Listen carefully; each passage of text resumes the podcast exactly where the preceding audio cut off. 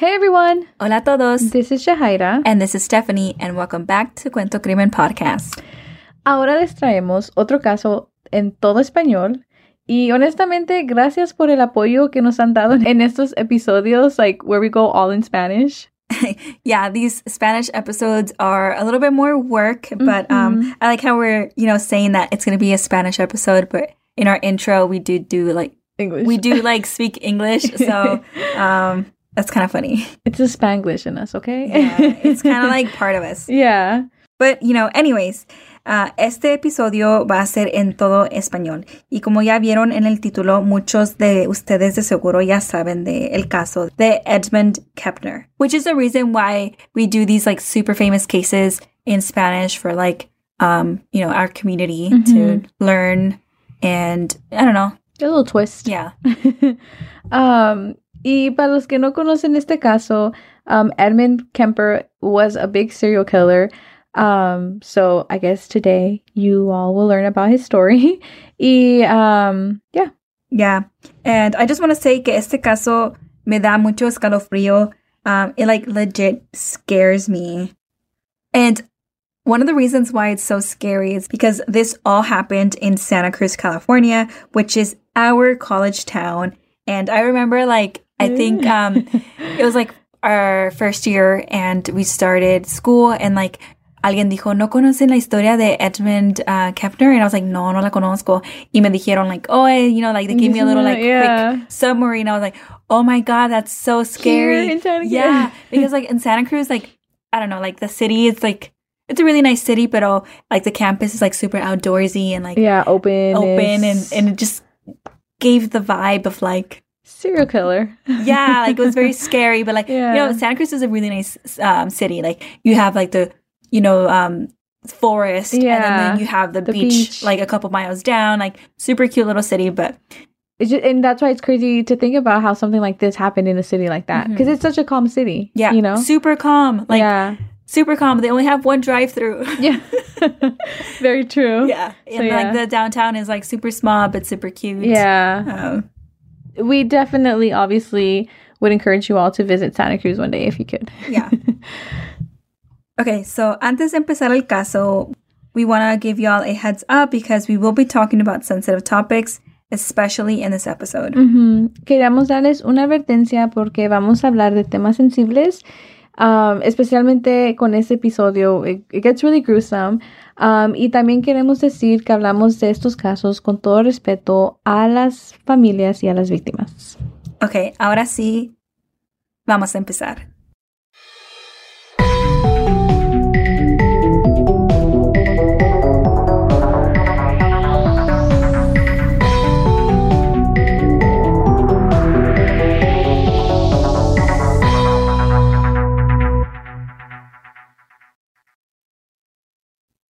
Este caso va a ser uno largo. Um, Edmund Kemper mató al menos 10 personas y él mismo confesó a estas matanzas. Y lo peor de todo es que no tuvo ningún arrepentimiento. Y a confesar todo, él incluyó muchos detalles de todo lo que pasó y de todo lo que hizo. Pero primero vamos a comenzar con la historia de su niñez, de Edmund. Y no que estemos justificando lo que él hizo, pero la niñez de Edmund fue muy dura. Ya, creo que hay muchos como temas de, de, cómo una persona crece en su niñez y cómo eso lo puede llevar a hacer, um, you matanzas a este nivel. Yeah. I, mean, también hay gente que también vive niñeces muy duras y son gente normales, ¿verdad? Pero sí hay esos temas que se hablan de, de cómo una niñez tiene ese afecto. Edmund nació el 18 de diciembre del año 1948 y sus papás eran Edmund Emil Kepner y Carnell Kepner. Y la pareja tuvo tres hijos y Edmund era el hijo del medio. Tenía una hermana mayor y una menor. Y todo parecía normal con la familia de Ed. Ese era su apodo. Pero en el año 1957 sus papás se divorciaron él se mudó a Montana con sus hermanas y mamá. Y no se sabe la razón, pero todo el coraje y resentimiento que la mamá tenía, ella lo sacaba con Ed. Ella siempre le echaba la culpa a Ed por todo lo que pasaba. Am, pero como dijo Steph, no sabemos por qué. No sé si quizás es porque sea el único hombre de la familia o quién sabe. Pero también sí hallamos unas pistas de la niñez de Ed y cómo era Ed, que quizás esa fue la razón por qué su mamá era muy dura con él. Cuando Ed tenía 10 años, ella lo obligó a vivir en el sótano porque temía que pudiera lastimar a sus hermanas. Y para que ella tuviera miedo que su propio hijo le hiciera daño a sus hijas, es por algo, ¿no? Like, Ya, posiblemente su carácter, su personalidad, muchas cosas, ¿verdad? Pero pues la solución no es meterlo en el sótano, you know, no, es sí. buscar ayuda Ajá. y ver ¿Por you know, qué? Ya, y vamos a aprender un poco más de Ed. So, de pequeño, Ed tuvo una imaginación muy oscura. Y a él le gustaba jugar con las muñecas de sus hermanas, pero le gustaba jugar con ellas para cortarle las cabezas y él jugaba muy violento con ellas. Creo que esa es como una señal de like ponerle más atención al niño, en like buscar ayudas y obviamente no vamos a criticar la mamá y sus um, tácticas de cómo hacer mamá y cosas Yeah. así, pero um, you know, hay, hay muchas ah, formas de cómo um, tratar esta situación, ¿verdad? Y, y que es una situación muy delicada. Ya muy grave de, hacer eso eh, ah, y nada más es un niño. Ya, estoy de acuerdo. Y más porque también todos sus juegos eran violentos. También jugaba con sus hermanas y las amarraba a unas sillas, les tapaba los ojos y él se imaginaba que ellas estaban en un gas chamber, una cámara de gas. Y otra vez, esta es una imaginación muy oscura. Él era solo un niño. Y me pregunto que, ¿cómo es que él sabía de todo esto?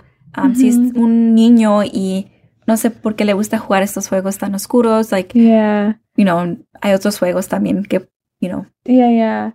Y es, I don't know, es como hay una línea entre imaginación, ¿verdad? Porque pues trabajando con niños tú los ves, ¿verdad? Típicamente los niños les gusta jugar al karate, a que, oh, yo te mato a ti, pues, las pistolas, right? Pero es muy diferente porque Ed parecía que nomás le gustaba hablar de matancias.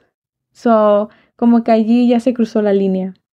Él empezó a matar los gatos de la familia y el primero que mató lo enterró vivo y el segundo lo sacrificó con un cuchillo. Eso es muy malvado. Ya. Um, like, esas acciones son malintenciones, no fue un accidente, no estaba él jugando juego. Esto era una señal de que algo estaba mal. Y pienso que, sí, ¿verdad? Like, cuando un niño o niña ya empieza a abusar de animales o querer matar a animales, es un, es un signo, right? De que algo de veras está pasando y necesitan que hacer evalu. evaluados. Ajá. Creo que ahora hay más información y, y Ujú. sí dicen que esta es una señal que, you know, tienes que ir a hablar con un profesional Yeah. um, y cosas así porque si hay un niño matando a animales es como una señal que posiblemente pueden hacer crímenes en su vida, ¿verdad? Yeah. Y eso lo dicen los profesionales y también um, es muy conocido aquí en, el, en la comunidad de True Crime. Es algo que se dice y, y la gente sabe que es una señal roja. Sí. Y podemos hablar de esto más, pero después, pues el episodio nunca se va a acabar. Entonces nos vamos a enfocar nomás en el caso de Ed.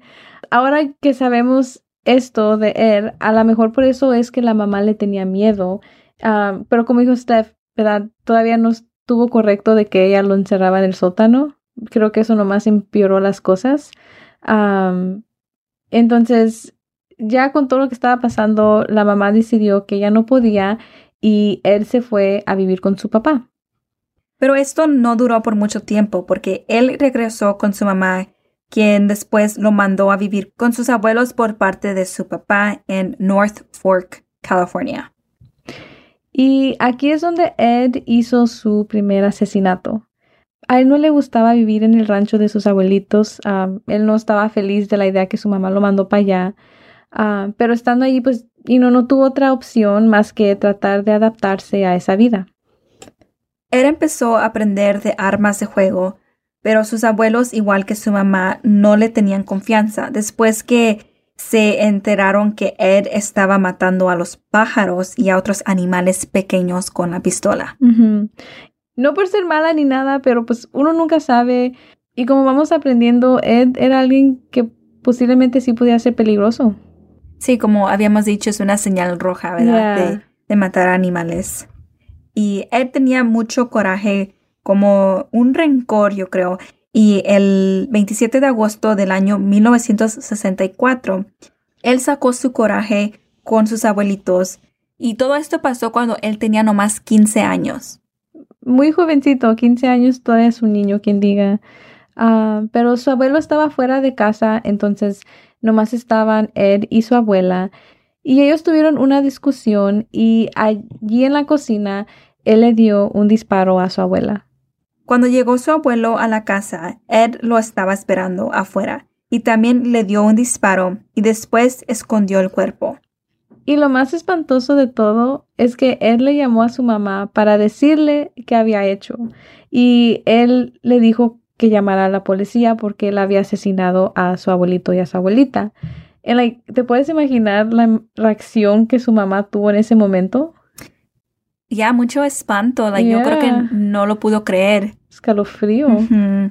Like, de tan solo saber que tu propio hijo hizo algo así a sus abuelos Ujú. debe ser algo muy difícil de aceptar. Y más porque pues ella ya tenía como desconfianza de él. Ujú. Y ahora pues sí pasó. Am, y cuando la policía le preguntó a Ed que por qué hizo esto, Ed, que solo tenía 15 años en ese año, les dijo que él mató a su abuela nomás porque quería ver cómo se sentía. Y que después mató a su abuelo para que su abuelo no viera a su abuela muerta. Y parecía que Ed no tenía remordimiento. Él no mostraba signos de sentirse culpable. Y eso es algo que vamos a seguir viendo. Él nunca enseñó signos de sentirse culpable. Ed fue entregado al California Youth Authority y allí le empezaron a hacer varios exámenes y de estos exámenes se enteraron que Ed tenía un alto coeficiente intelectual y it's known as IQ y también sufría de esquizofrenia paranoide. Yo pienso que desde pequeño era un poco obvio que él tenía o sufría de una enfermedad así. Um, you know, él mataba animales, los juegos violentos y pues ahora lo que pasó con tus abuelos, like, él necesitaba ayuda. Sí, pienso que los juegos o los tipos de juegos que él jugaba era como um, una señal que a lo mejor el niño estaba pasando por algo, necesitaba ayuda. Ya. Y pues sí, like, su niñez no fue fácil y por eso quizás él se obsesionó con la idea de torturar y asesinatos o I don't know, a lo mejor nomás así es como su mente estaba programada. Pero después a él lo mandaron al Atascadero State Hospital, que era una instalación de máxima seguridad para convictos con enfermedades mentales. Y así es como debería de terminar este caso. Pero desafortunadamente fue el comienzo. En el año 1969, seis años después de, que él había asesinado a sus abuelos, fue cuando él salió de este lugar y él ahora tenía 21 años. Y no sé cómo se sienten ustedes de esto, pero para mí seis años no es nada, porque él desde pequeño hacía cosas y no que eran muy violentas, que como dijo Steph, eran signos que algo no estaba bien. Y en seis años, no, no sé, a, a mí todavía no me daría mucha confianza. No, sí, siento como que da miedo a la, um, a la comunidad, ¿verdad? Que alguien con... Así está afuera. Ajá, que así que esté afuera. Um, o si no, like, no sé, tiene que ver mucho con qué tipo de ayuda él recibió en este lugar, ¿verdad? Bueno, eso sí. Um, so, pero ya, seis años se me hace un poco. Y pues ahora que me pongo a pensar, yo creo que para salir de un lugar así también tienes que comprobar que ya estás mejor con exámenes y muchas cosas así, pero pues no sé mucho de esos exámenes, pero Yeah, Porque a es- la, a la ujú. me- I don't know, a lo mejor Ed sabía lo que ellos querían escuchar. Eso, ya, es otro tema que no estamos seguras, pero si ustedes saben de esto, por favor déjenos saber en nuestro Instagram o Twitter porque sí está muy interesante. Ah, pero ok, Ah, volviendo a la historia, Ed salió y lo que sí sabemos es que su doctor le recomendó que no viviera con su mamá por todo el abuso que Ed vivió con ella.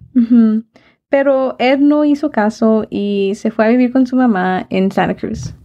Ya ah, me da like, escalofrío que you know, estamos hablando de un caso que pasó en Santa Cruz. Um, obviamente esto pasó hace mucho tiempo, o cuando est- nosotras estábamos allí, pues esto Ya. ya no estaba pasando, pero sí da miedo. Sí. Y no nomás se trata en Santa Cruz, pero también en el Santa Cruz que nosotros conocemos, porque su mamá trabajaba en UCSC um, y no estoy tan segura qué exactamente. It's Kaylee Cuoco for Priceline. Ready to go to your happy place for a happy price? Well, why didn't you say so? Just download the Priceline app right now and save up to 60% on hotels. So, whether it's Cousin Kevin's Kazoo concert in Kansas City, go Kevin, or Becky's Bachelorette Bash in Bermuda, you never have to miss a trip ever again. So, download the Priceline app today. Your savings are waiting.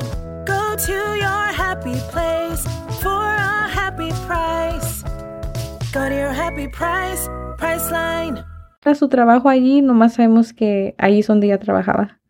Ya esa es nuestra universidad, so sí, da- sí da miedo.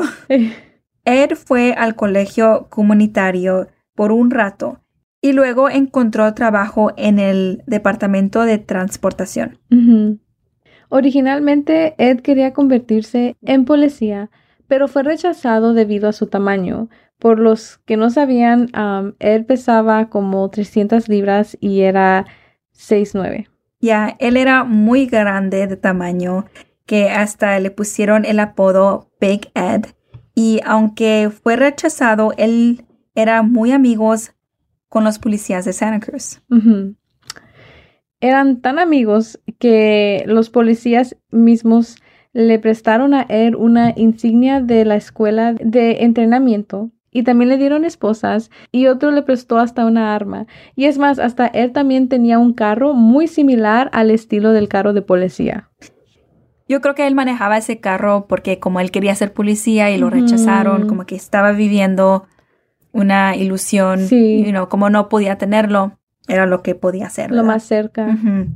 Entonces parecía que él estaba viviendo una vida normal. Estaba trabajando, tenía amigos, también su relación con su mamá mejoraba, pero de repente un día él había manejado su motocicleta por la carretera y un carro lo machucó. Y su brazo resultó gravemente herido y él recibió un acuerdo de, de 15 mil en la demanda civil que presentó contra la persona que iba manejando el carro. Y también por este accidente él ya no pudo trabajar. Y aquí es cuando él empezó a hacer las cosas que él hacía de niño, ¿verdad? Y, am, y creo que es como tenía mucho tiempo libre. Y él enfocó su tiempo en hitchhikers. Hitchhikers es como alguien que pide raite, ¿verdad? Como un aventón, alguien que está en la calle y pone la mano, ¿verdad? Like, que necesita un raite, sí. sí. Um, Ed notó que había muchas hitchhikers en Santa Cruz y que la mayoría pues eran muchachas jóvenes. Y puedo ver porque había mucho hitchhiker en ese tiempo. Casi la población de Santa Cruz son los estudiantes. So, a lo mejor eran ellos mismos pidiendo el aventón. Y sí, porque cuando nosotras estábamos allí am, estudiando, am, sí había gente que pedía raites así. Like, sí hay un sistema de autobuses y, y sí pasan, like, seguido, pero Sí. sí, había gente que, um, Uno que otro. sí, que, ahí se ponía como, cuando había mucha gente en la parada del bus o alguien que no alcanzó el bus y no quiere esperar como 10 minutos, sí pedían raites. Ya. Y con el tiempo, Ed empezó a recoger a todas las mujeres jóvenes quienes estaban pidiendo un aventón. Y ya sabemos que ustedes se pueden imaginar qué pasa después. Sí, somos un podcast de True Crime, ¿verdad? Um, él empezó a matar las personas, más bien a las muchachas, quien él recogía, y las cosas que él hacía con ellas, ay, me da también mucho escalofrío a mí, like mucho, Sí, no sé. sí me hace que me duela el estómago y am, no nos gusta decir tanto de estas cosas porque son muy gráficas y am, no sé, pero pues fue lo que pasó, ¿verdad? Entonces sí les queremos dar una advertencia porque sí son cosas muy gráficas. Cuando él empezó a recoger a las muchachas, al principio sí las llevaba a su destinación sin ningún peligro, ah, pero en poco tiempo esto cambió. Sus primeras víctimas fueron Mary Ann Paz y Anita Luchesa. Las dos eran estudiantes en Fresno State y ellas dos desaparecieron. El 15 de agosto, una cabeza fue encontrada por los bosques de Santa Cruz y después salió que era Mary Ann, pero Anita nunca fue encontrada. Más tarde, Ed admitió haber apuñalado y estrangulado a Mary Ann y luego apuñaló a Anita. Y después dijo que se llevó los cuerpos de las muchachas a su apartamento y allí les quitó sus cabezas y manos. También él dice que se involucró en actividades sexuales con sus cuerpos. Ah, me quedo sin palabras. Ya, yo también. Después, en septiembre del año 1972, Ed recogió a Aiko Ku, de 15 años, quien iba a una clase de baile y también fue asesinada igual que Mary Ann y Anita. Y esto siguió por unos años. En enero del año siguiente, 1973, Ed recogió a Cindy Shaw. Y a ella le dio un disparo y la mató y escondió su cuerpo en su cuarto. Y al día siguiente hizo su cuerpo en pedazos y los aventó al mar y la cabeza la enterró en la yarda de su casa de su mamá.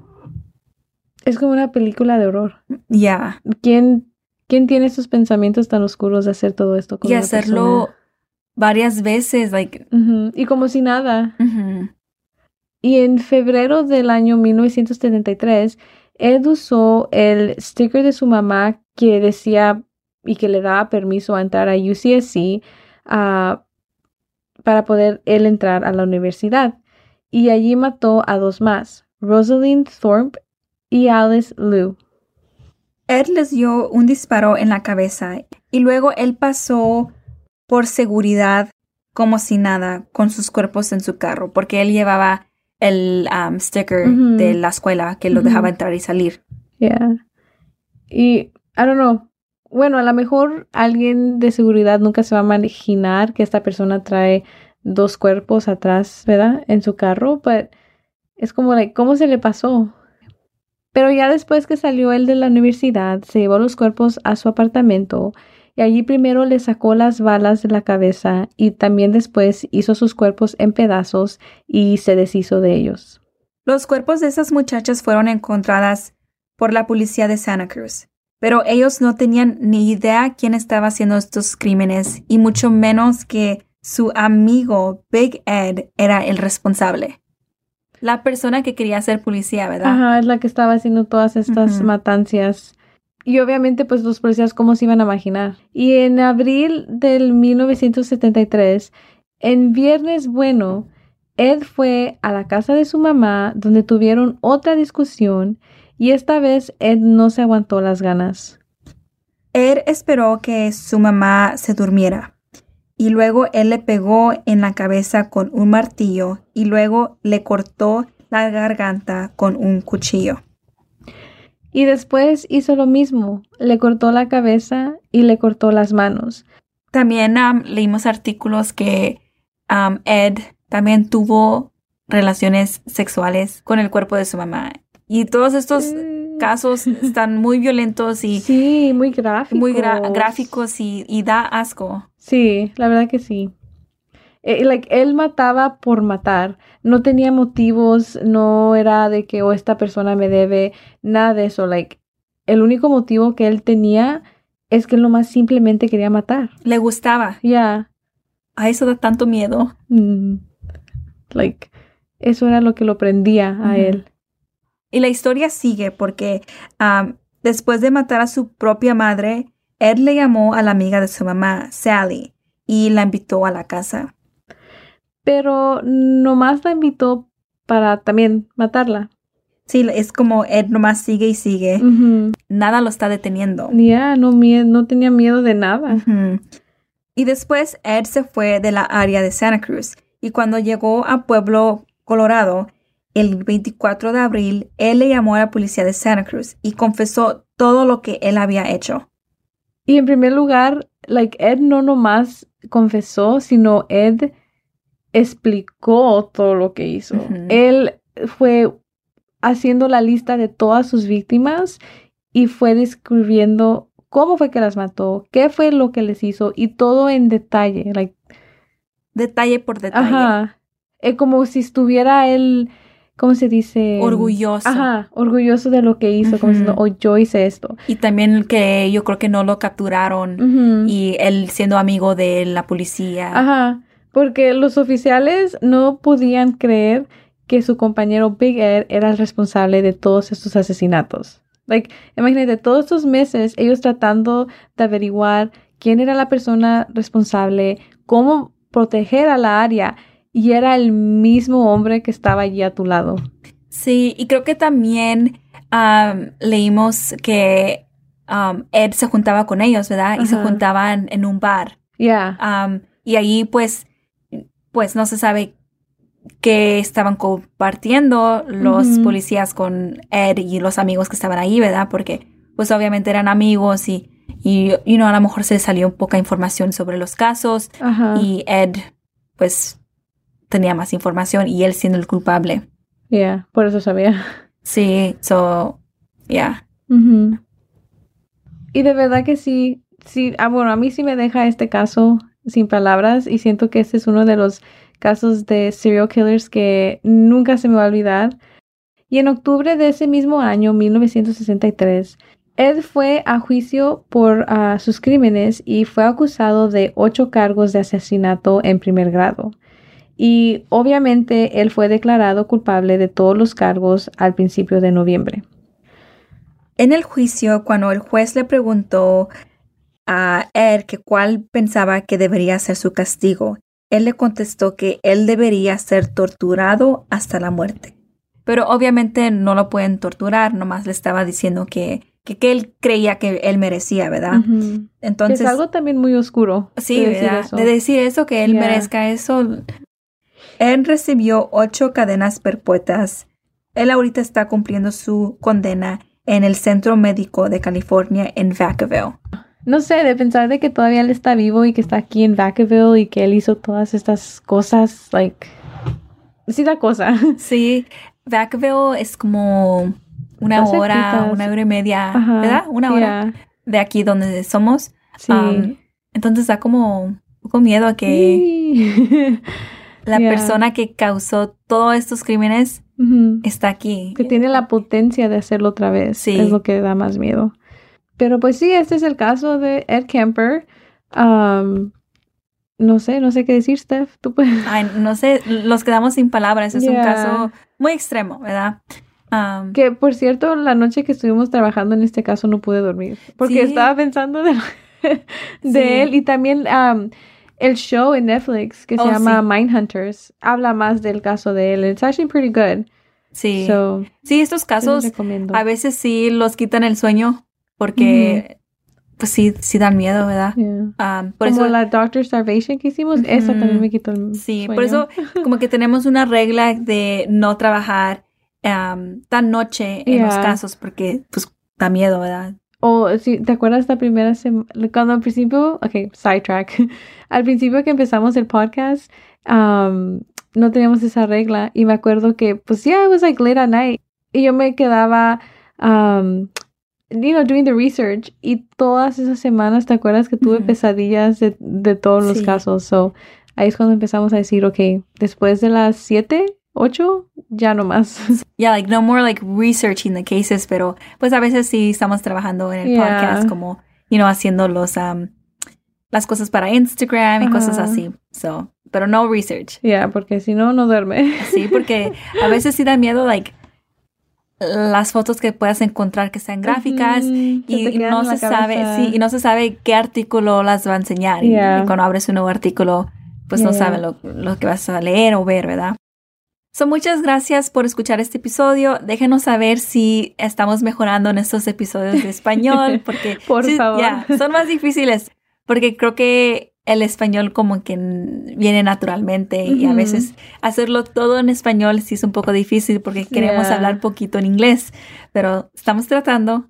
Creo que a lo mejor, ojalá que sí estemos mejorando. Ojalá. Y otra cosa es que a veces sabemos que no pronunciamos las palabras correctas a veces, pero es que Así es nuestro español. así es nuestro español, no hay de otra. Así crecimos hablando dos idiomas, so es un poco más difícil, pero Y sí, y tenemos nuestras familias que escuchan los episodios y también a veces Nos los, dicen. los dicen. So, um, so ya sabemos, ¿verdad? Yeah. a veces escuchan el episodio y, y los, los dicen luego, luego, oh, dijeron esta palabra mal.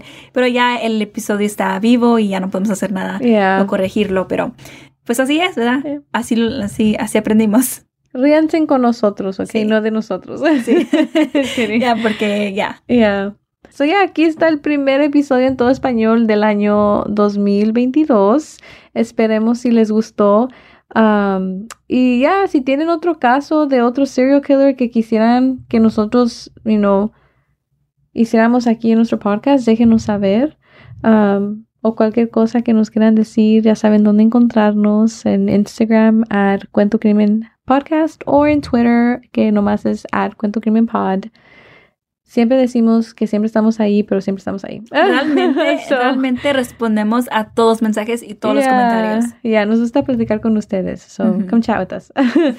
um, so yeah, right? I Sí, think that's yeah, about it. todo. So um, nos vemos para la próxima semana.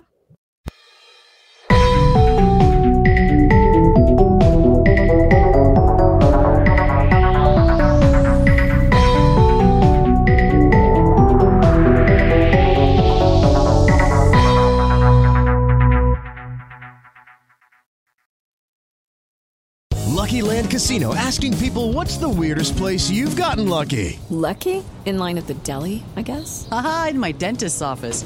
More than once, actually. Do I have to say? Yes, you do. In the car before my kids' PTA meeting. Really? Yes. Excuse me, what's the weirdest place you've gotten lucky? I never win and tell. Well, there you have it. You can get lucky anywhere playing at LuckyLandSlots.com. Play for free right now. Are you feeling lucky? No purchase necessary. Void where prohibited by law. 18 plus. Terms and conditions apply. See website for details.